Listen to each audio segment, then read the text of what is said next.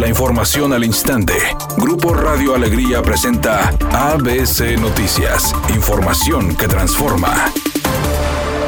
El secretario de Salud en el Estado, Manuel de la O, informó que regresaron a la Federación 4.680 vacunas anti-COVID del laboratorio Sinovac, debido a que no se encontraban en buenas condiciones para su aplicación. El día de ayer se recibieron 33.480 vacunas Sinovac, procedencia son vacunas eh, chinas, Sinovac. Eh, recibimos eh, algunos lotes de 14.400, otro lote de 14.400, en total 28.800 en buen estado. Otros, otras vacunas venían en hieleras, venían en hieleras y no tenían la temperatura adecuada. Obviamente fue mi gente a supervisar. Tomamos la temperatura donde venían las vacunas y deben estar entre 2 a 8 grados.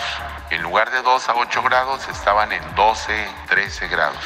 Las vacunas no tienen efectividad.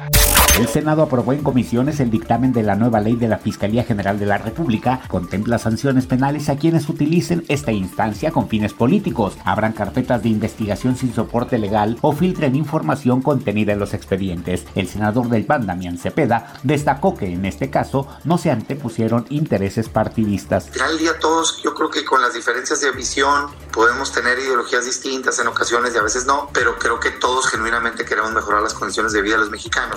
La marcha para conmemorar el 8 de marzo, Día Internacional de la Mujer, se realiza esta tarde en la Ciudad de México, donde miles de mujeres se concentraron cerca del emblemático Monumento a la Revolución, el cual sufrió algunos desperfectos. Las mujeres antes de partir al Paseo de la Reforma rompieron la valla que protegía el Monumento a la Revolución, sin la intervención de la policía. Se espera que la manifestación finalice en el Zócalo Capitalino, donde se encuentra un muro para evitar daños a la residencia presidencial.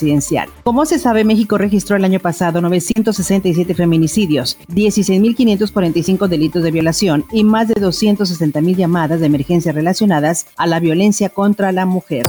Editorial ABC con Eduardo Garza. Según distintas encuestas, los candidatos a la gobernatura mantienen su lugar en las preferencias electorales. Clara Luz Flores las encabeza tan solo dos puntos arriba de Adrián de la Garza y Fernando Larrazábal en tercera posición, pero con dos puntos debajo de Adrián de la Garza y a cuatro de alcanzar a Clara Luz. Mientras que Samuel García se quedó 10 puntos atrás del primer lugar. Recordemos que las encuestas son una foto del momento y las tendencias cambian de un momento a otro según el avance del proceso electoral.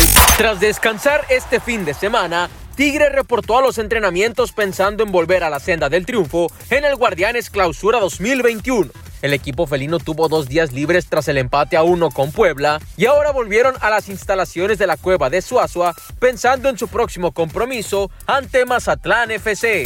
Actrices, actores, cantantes, periodistas y conductores y otros integrantes del gremio artístico lamentaron a través de las redes sociales el sensible fallecimiento de Ricardo González Cepillín, quien desafortunadamente hoy perdió la vida a los 75 años luego de haber sido hospitalizado hace un par de días. Se rumora que al estar ahí internado se le diagnosticó cáncer de columna. Sin embargo, no se tiene claro cuál fue el motivo del deceso. Descanse en paz.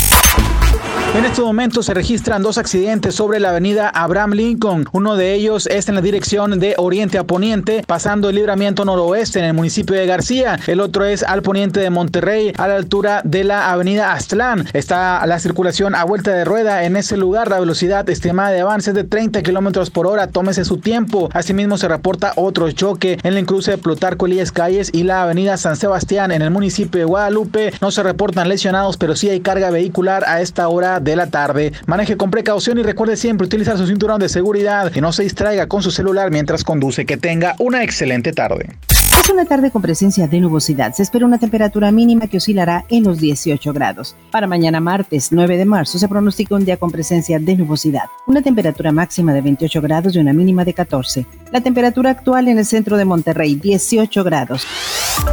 ABC Noticias. Información que transforma.